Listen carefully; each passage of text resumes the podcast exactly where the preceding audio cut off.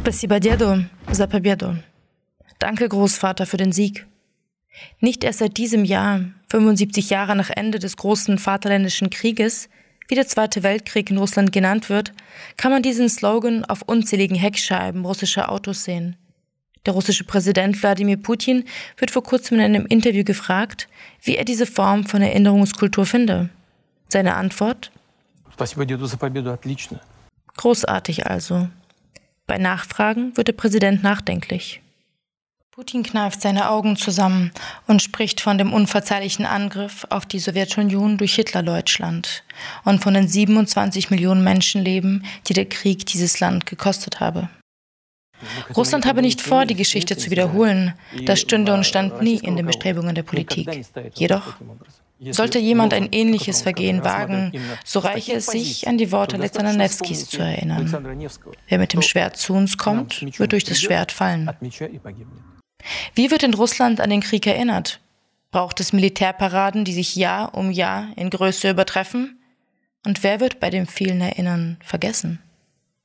Der Historiker Ivan Kurilla, Professor an der Europäischen Universität in St. Petersburg, merkt im Februar diesen Jahres bei einem Vortrag an, dass das Sprechen über den Krieg immer weniger und weniger mit den Teilnehmenden des Krieges geschieht. Anders noch als zur Sowjetzeit. Damals waren zum Beispiel Schulbesuche von Veteranen ein fester Bestandteil des 9. Mai. Doch heute verblassen diese Zeitzeugen immer mehr aus dem öffentlichen Diskurs. Und das Erinnern wird von der nächsten Generation übernommen. Hier sieht Kyrilla eine Gefahr. Wenn wir nicht Zeuge von etwas waren, wird es zu einer Art Mythos. Und diesen kann man leicht manipulieren. Nach dem Zerfall der Sowjetunion folgte die russländische Identitätskrise, so Kyrilla. Und in dieser habe es nur einen Punkt der politischen Übereinstimmung in der Bevölkerung gegeben. Die Wichtigkeit des Erinnerns an den großen Vaterländischen Krieg. Seit dem Machtantritt Wladimir Putins vor gut 20 Jahren wird der Mythos des Sieges immer weiter ausgeschmückt und zur Stärkung einer nationalen Identität verwendet. Dass es beim Gedenkmarsch an den Krieg nicht um militärische Muskelspiele auf dem Roten Platz geht, wollte die zivile Bewegung Besmertny Polk, auf Deutsch das unsterbliche Regiment, zeigen. Sie wurde 2011 unter anderem von Sergei Lapinko ins Leben gerufen, ein Gedenkmarsch, bei dem Bürger und Bürgerinnen mit dem Foto eines Kriegsveteranen schweigend durch die Stadt ziehen. Jeder kann teilnehmen. Einzige Regel, es muss ein Familienangehöriger sein. Darüber hinaus hat Lapenkos Team ein Online-Archiv auf die Beine gestellt, in welchem die Geschichten der Veteranen gesammelt werden. Die Bewegung wuchs Jahr um Jahr. Waren es 2012 rund 6000 Teilnehmende in nur einer russischen Stadt, so sind es laut Angaben der Veranstalter 2015 über 5 Millionen in 21 Ländern gewesen.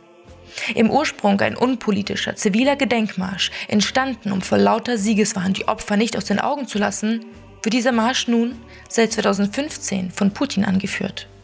Er trägt das Bild seines Vaters. In einem TED-Talk in Almaty, Kasachstan, spricht Lapenko über die Vereinnahmung dieser Bewegung durch politische Akteure. Er habe nichts dagegen, dass Putin mitmarschiere, denn er sei ja auch nur Sohn eines Veteranen. Doch Lapenko, sichtlich um Fassung ringend, spricht davon, dass die Bewegung 2015 unter staatlicher Hand gestellt wurde und nun zu weiten Teilen von Staatsbeamten koordiniert wird. Nicht nur Bilder der eigenen Familie werden zum Gedenken in die Luft gehalten, nein, auch Stalin oder kämpfende russische Soldaten in der Ostukraine finden ihren Platz in der Masse.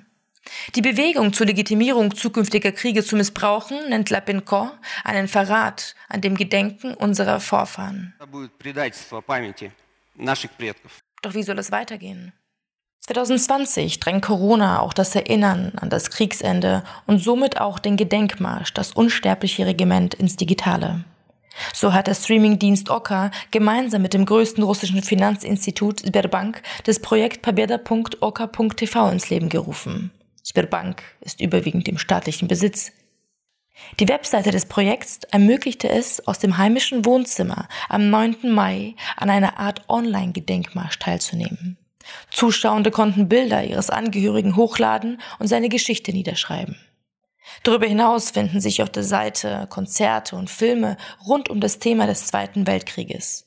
Der Erlös des Streamens kostenpflichtiger Inhalte geht dabei an einen Fonds zur Unterstützung von Kriegsveteranen.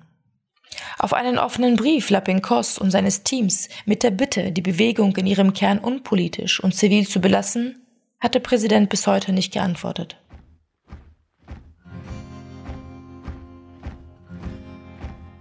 Течет река бессмертного полка